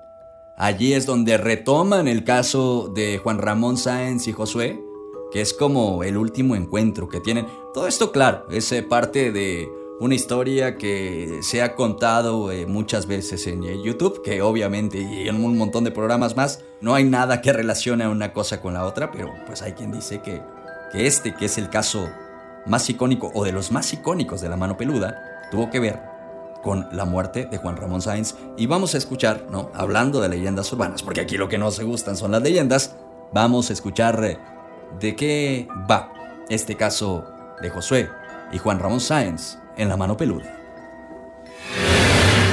En México, uno de los famosos investigadores de la actividad paranormal fue el locutor de radio Juan Ramón Sáenz, quien durante varios años sembraba miedo a los radioescuchas con el programa La mano peluda. Sáenz nació en la Ciudad de México el 19 de octubre de 1962 realizó estudios de Derecho en la Universidad del Valle de México. Sin embargo, la mayor parte de su vida la dedicó al radio y la televisión. Fue en el programa La Mano Peluda, especializado en hablar sobre cosas sobrenaturales, en donde Juan Ramón Sáenz alcanzó gran parte de su fama. Además de la radio, el investigador también incursionó en la televisión, colaborando en programas matutinos en las principales cadenas televisivas del país. Fue un trágico 29 de mayo de 2011 cuando el medio del espectáculo informó la muerte de Juan Ramón Sáenz, quien falleció víctima de un paro respiratorio ocasionado por una extraña bacteria gastrointestinal.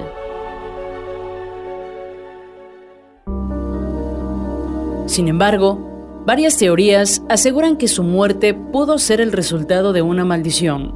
Corría el año del 2002 durante el programa de radio La Mano Peluda, cuando Juan Ramón Sáenz recibió la llamada telefónica de un hombre que se identificó como Josué Velázquez. La persona aseguraba que había vendido su alma al diablo. En su relato, el espectador contó que con tal de superar problemas económicos, aceptó la oferta presentada por un demonio. Josué contó que realizaba favores al ente por la ayuda que le dio. Incluso dijo haber matado a su abuela para lograr el propósito. De acuerdo con su relato, las huellas del crimen desaparecieron después. Su caso impactó tanto a Sáenz que en 2011 fue a visitarle y le hizo una entrevista para el programa de televisión Extra Normal. Fue la última entrevista que haría. El 19 de mayo, Josué guió al presentador y al resto del equipo a un lugar secreto. Allí, contó que seguía en contacto con aquellos demonios que tanto le atormentaban. Tras esa entrevista sobre satanismo, otros miembros de Extra Normal sufrieron accidentes. Un camarógrafo fue operado de emergencia y otro de los investigadores, Mario Estrada, se vio envuelto en un accidente automovilístico. Poco después falleció Juan Ramón Sáenz y muchos aún piensan que el caso Josué tenía algo que ver con la muerte del popular locutor. Sin embargo, no hay pruebas que lo puedan confirmar.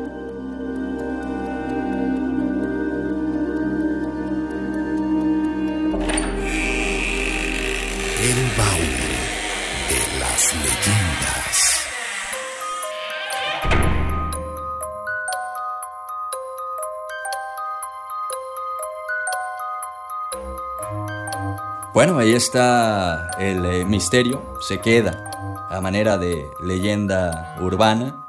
Obviamente no podemos dar eh, conclusión alguna, porque pues al final eh, hay muchos cabos sueltos en la historia, ¿no? Pero pues vaya que se presta para muchas interpretaciones y también se ha prestado para muchos programas de radio, muchos programas de misterio y de terror a través de las a, través de plataformas como YouTube y claro también eh, del, podcast.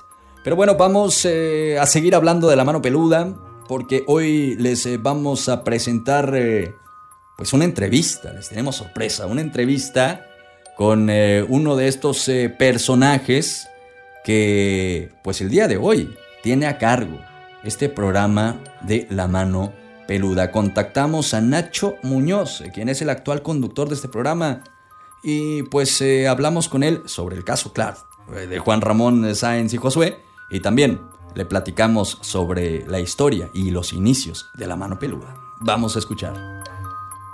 El baúl de las leyendas.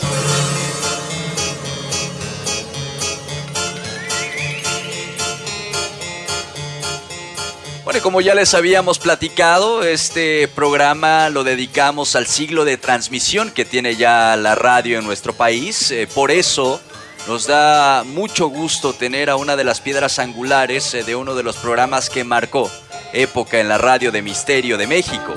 Ignacio Muñoz, eh, Nacho Muñoz de La Mano Peluda, bienvenido y gracias por aceptar esta charla con el Baúl de las Leyendas.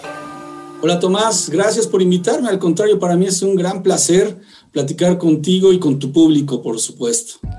Muchas gracias Nacho y bueno, yo sé que la primera pregunta que vamos a hacer es un tanto complicada porque bueno, debe de representar para ti realmente muchas cosas eh, este programa, ¿no? Pero para ti o qué piensas, ¿no? ¿Qué crees que represente la mano peluda en la radio de México? Yo creo que sin lugar a dudas es un icono que la misma gente fue haciendo.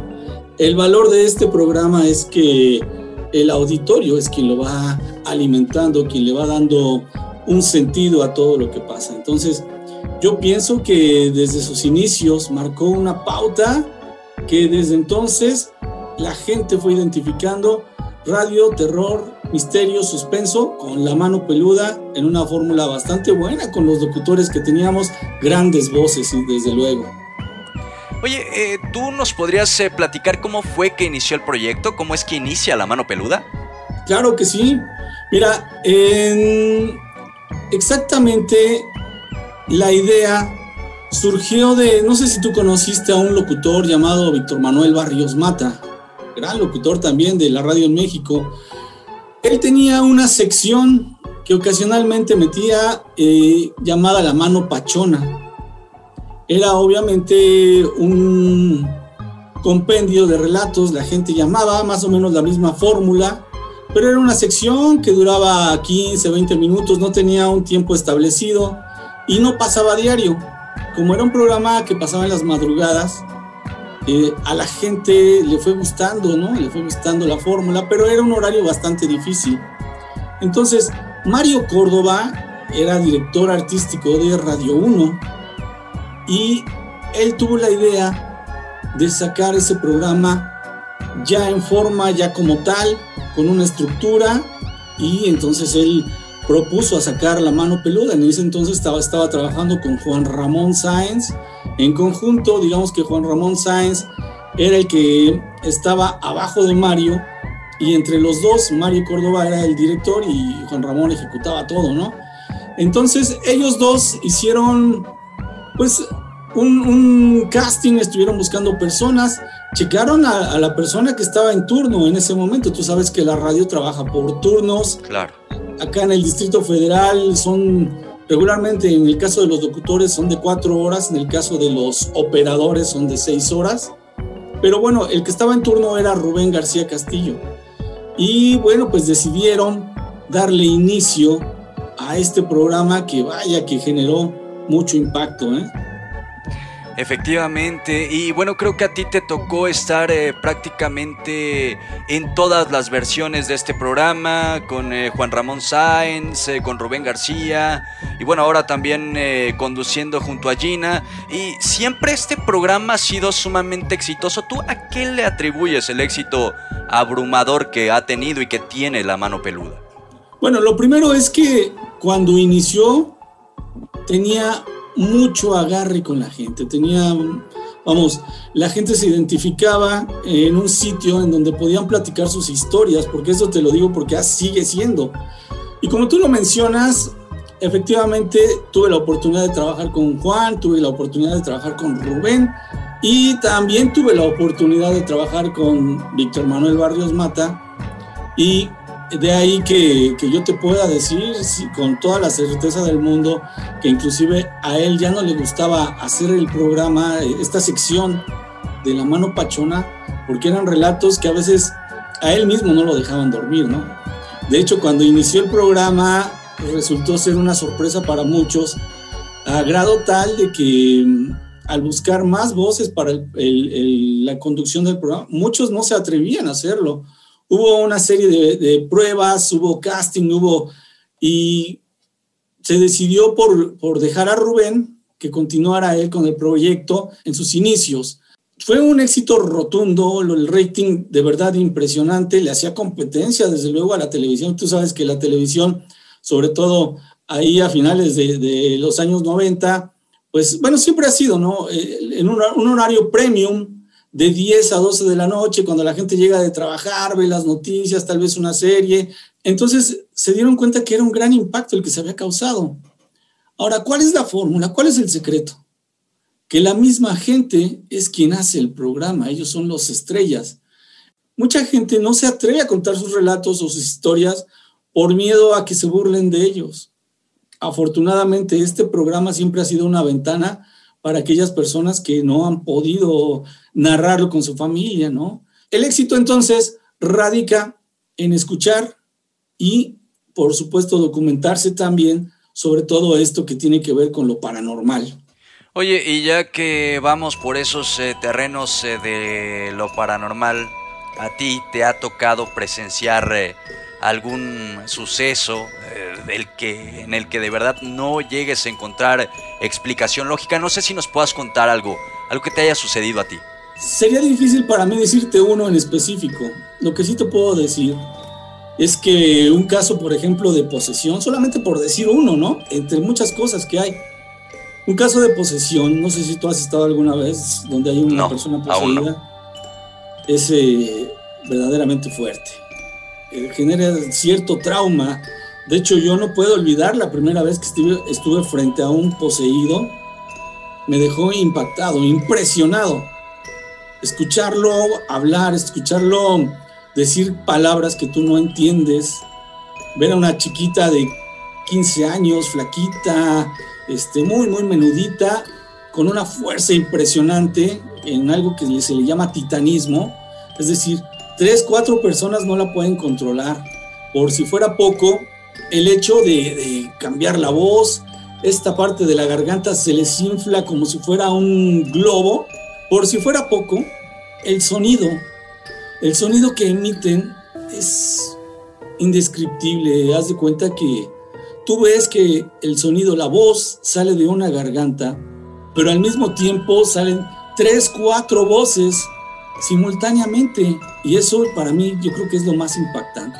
La forma en que te miran, un poseído siempre busca intercambiar las miradas con quien se deje. ¿eh? Si tú estás ahí y te voltea a ver a ti, es mejor no verla directamente a los ojos, porque ellos buscan hacer contacto a través de la vista, porque a través de la vista logran impresionar aún más, porque están atrapando todos tus sentidos. Créeme, cuando estás ahí, ya tu piel se pone literalmente de gallina. Y yo he estado, yo cuando estuve varias veces, fue simple y sencillamente por mi trabajo. Si nos vamos a la radio, si nos vamos a los relatos, a los testimonios que nos han llegado, y querido Tomás, de verdad te digo que parece broma. Es más, a veces la gente nos dice, ¿Cómo le hacen para inventar tantas historias? Oye, Nacho, me ibas a platicar de algunos de los relatos también eh, de la mano peluda, ¿no? Porque pues eh, creo que nos quedamos también en eso. Eh, seguramente, aparte de las experiencias que tú tuviste de afuera, ¿no? En trabajo de campo, por llamarlo de alguna forma, nos, nos estabas platicando que también, pues al programa les han llegado cosas bárbaras, ¿no? ¿Cuáles son las que más te han impactado en este caso? De los casos de las llamadas que han hecho o de la gente que se ha comunicado al programa?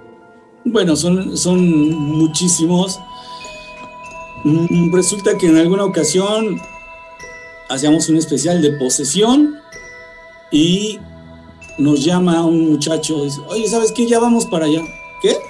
Ya vamos para allá, porque mi hermana está poseída. Ah, caray. Pero aquí no, o sea, esto es un estudio, ¿no? Y como estaban los especialistas, eh, ellos pensaron que era buena opción llevar a su hermana, que tenía un gran problema, ¿no? Resulta de que 20, 30 minutos después nos llaman, ¿saben qué? Ya llegó un muchacho que los está buscando. Y nosotros, no, pero es que le dijimos que no viniera. Pero como venían desde Puebla, llegaron hasta acá.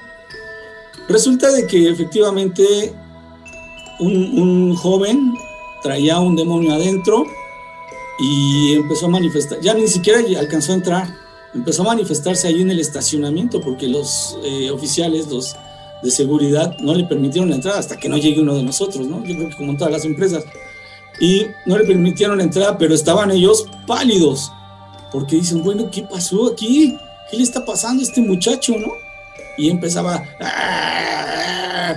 por ahí este, había una cámara, saca la cámara y dice, no me grabes, perro, y empieza a decir así, a decir maldiciones.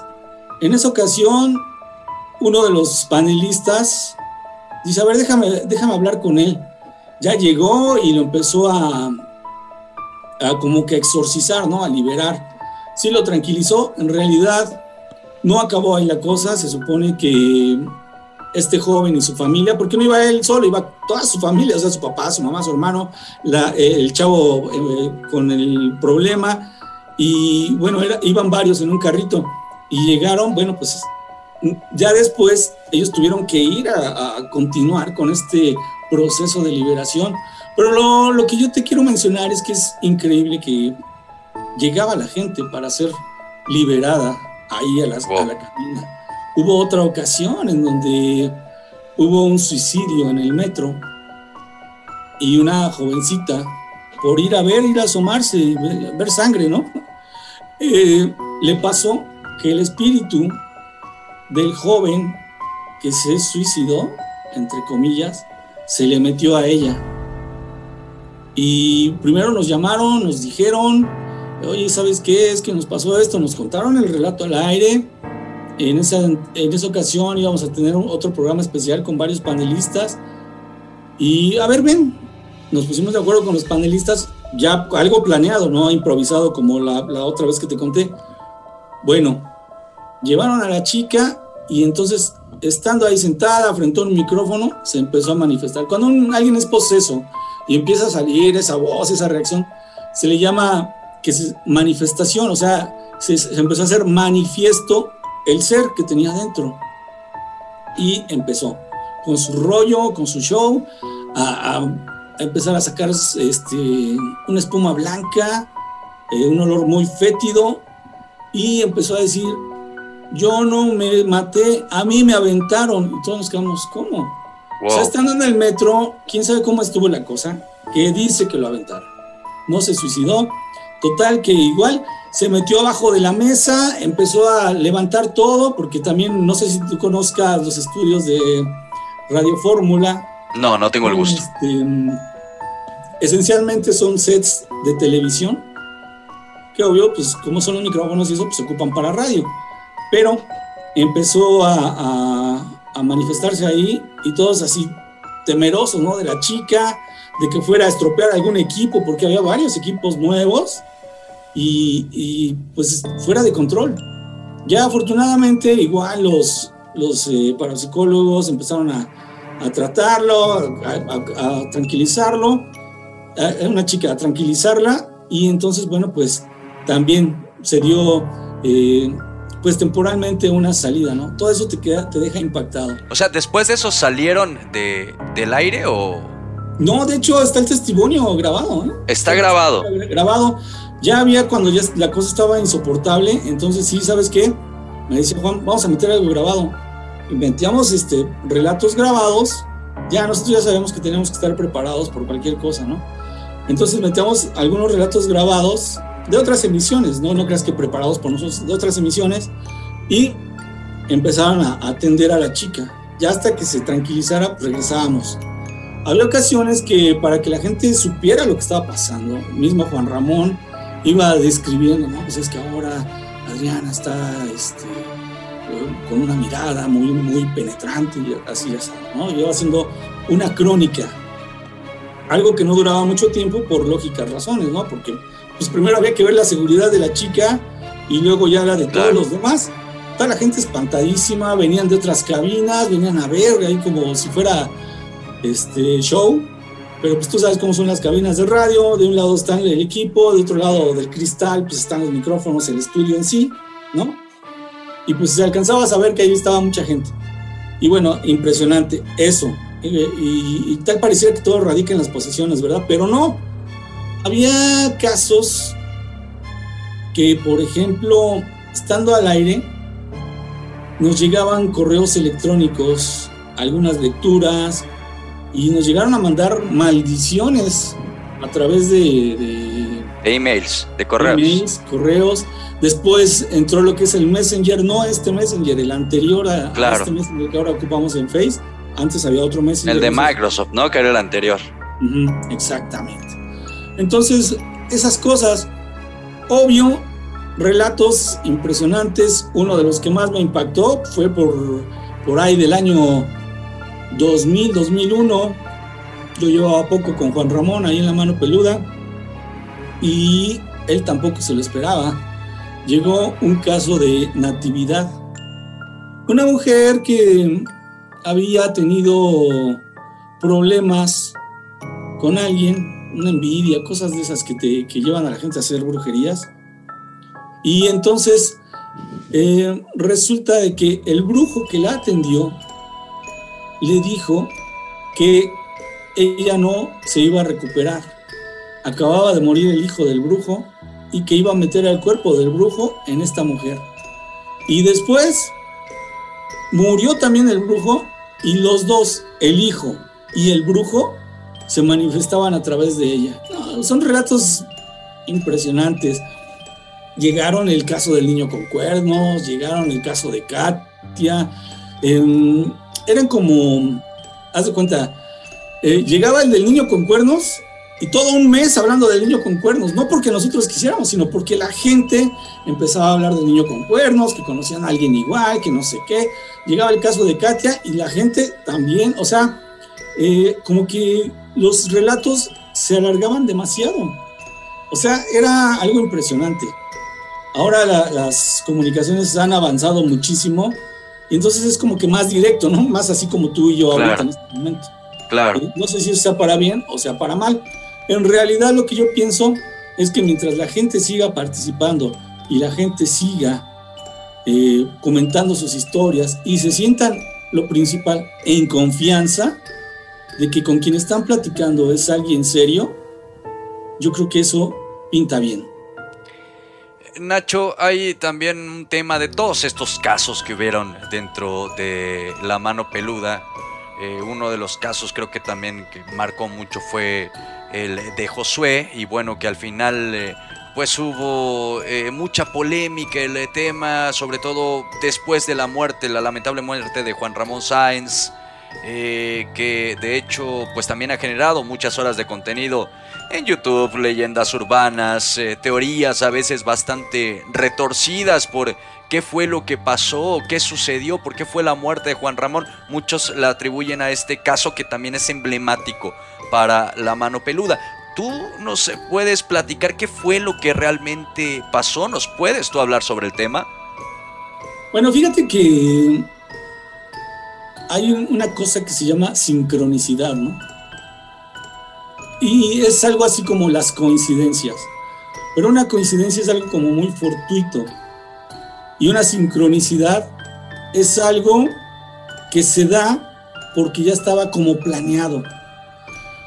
En este caso, eh, Juan Ramón estaba iniciando a colaborar con la gente de un programa de televisión muy famoso.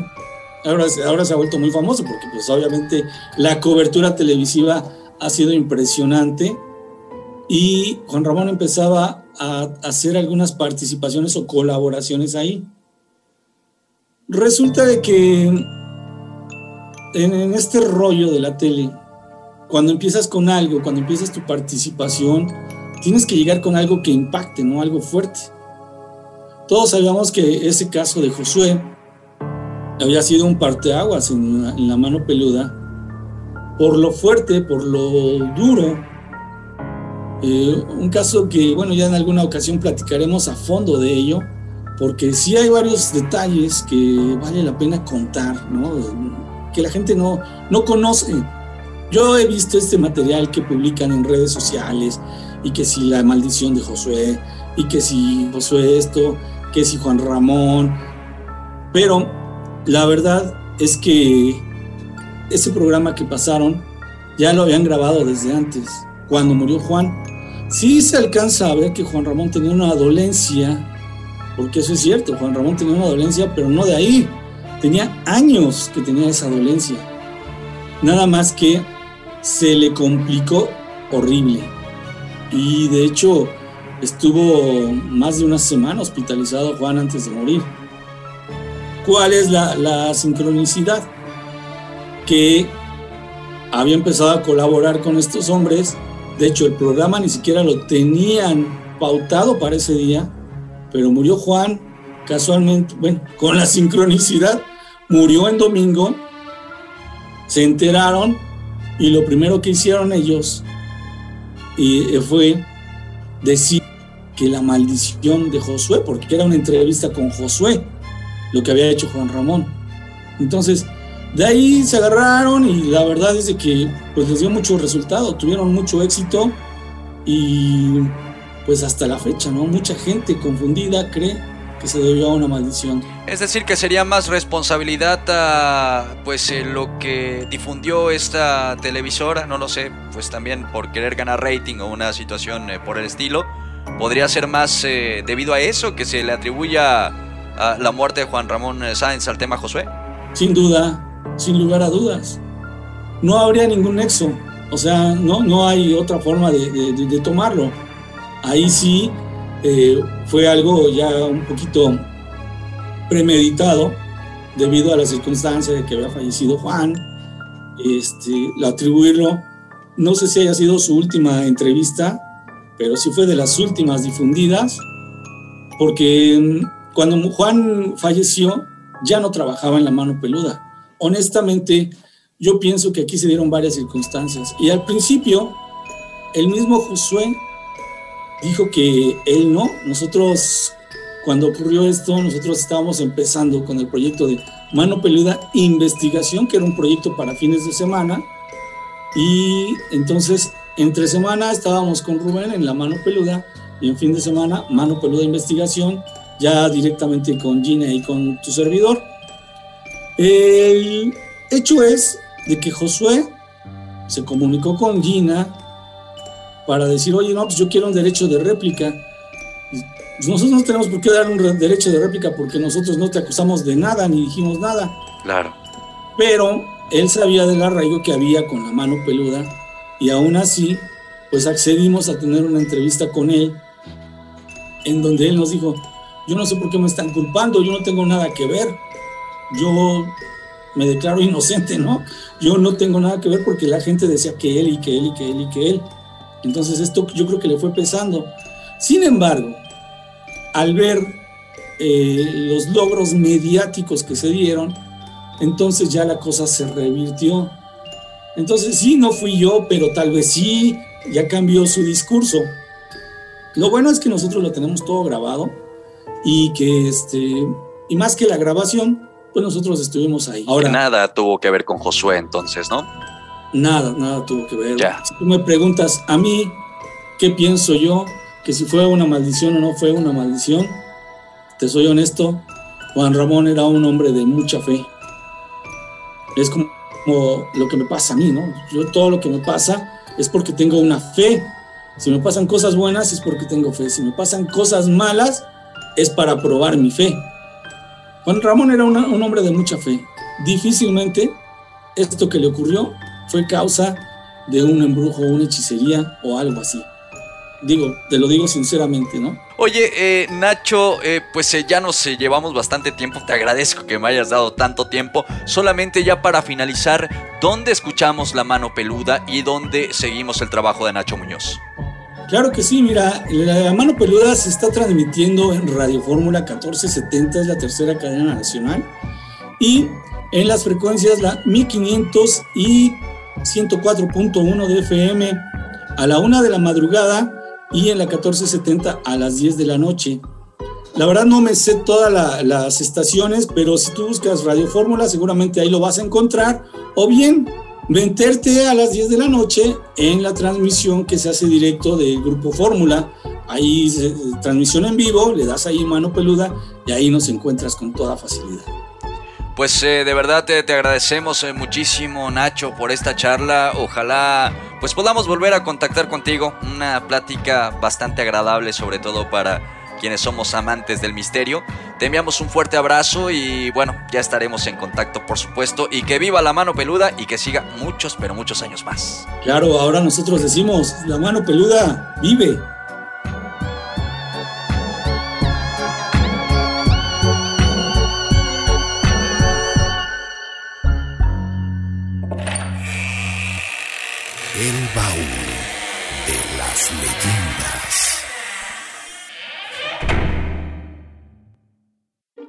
Mario llegó borracho a casa de su familia tambaleándose, tirando cosas y buscando guerra, como era su costumbre. Al llegar a la sala, encontró a su abuela tomándose una taza de chocolate. Ella lo miró con reproche, pero con un dejo de lástima. La primera reacción de Mario, al verla ahí parada, fue gritarle violentamente. La abuela dio otro tranquilo sorbo y dijo serena, Mañana me regreso, pero este año vendrás conmigo. Y tras decir esto, dejó la taza sobre su ofrenda y desapareció. Era Día de Muertos. Un microrrelato de cuentos para monstruos de Santiago Pedraza. El baúl de las leyendas.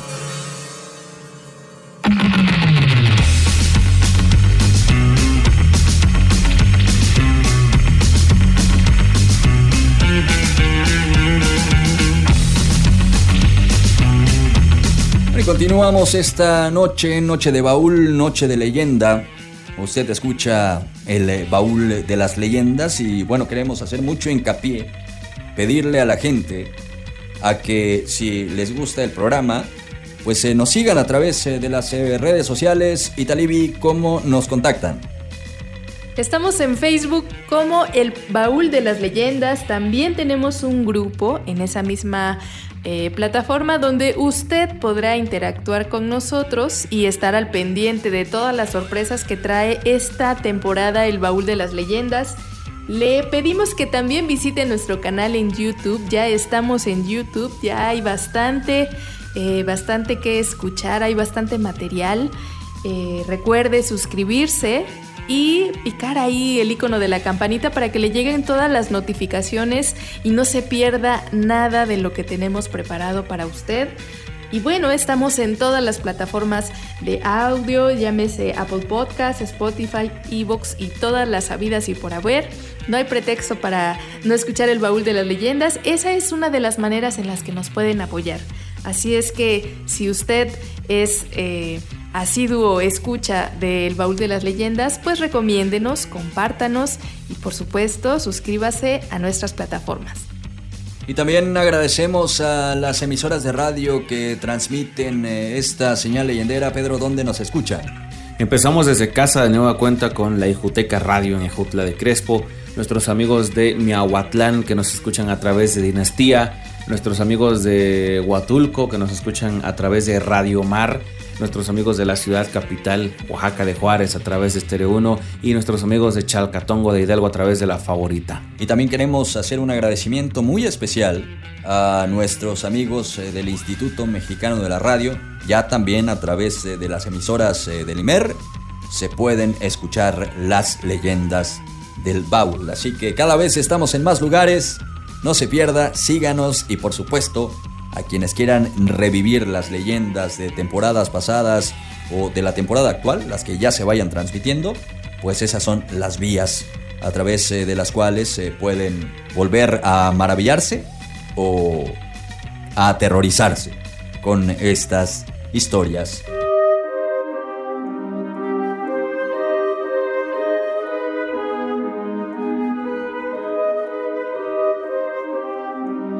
Pues eh, con esto nos eh, vamos, con esto nos despedimos.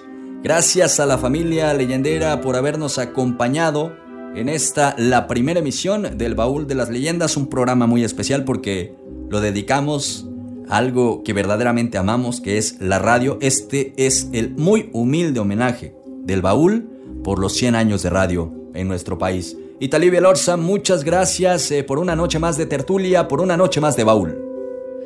Estoy muy agradecida de estar nuevamente, de estar en esta temporada 2021 del Baúl de las Leyendas, eh, de estar con ustedes chicos, Tomás, Pedro, eh, de estar también acompañando a quienes nos escuchan, a esas almas errantes. Muchas gracias por escucharnos, por acompañarnos y seguramente aquí nos estamos escuchando en la siguiente emisión del Baúl de las Leyendas.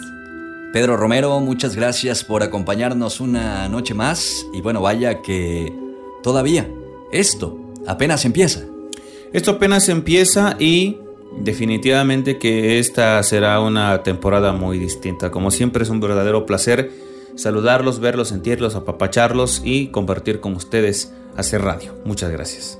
Yo soy Tomás Ramírez Moreno y esto fue El Baúl de las Leyendas. Que tengan una placentera noche.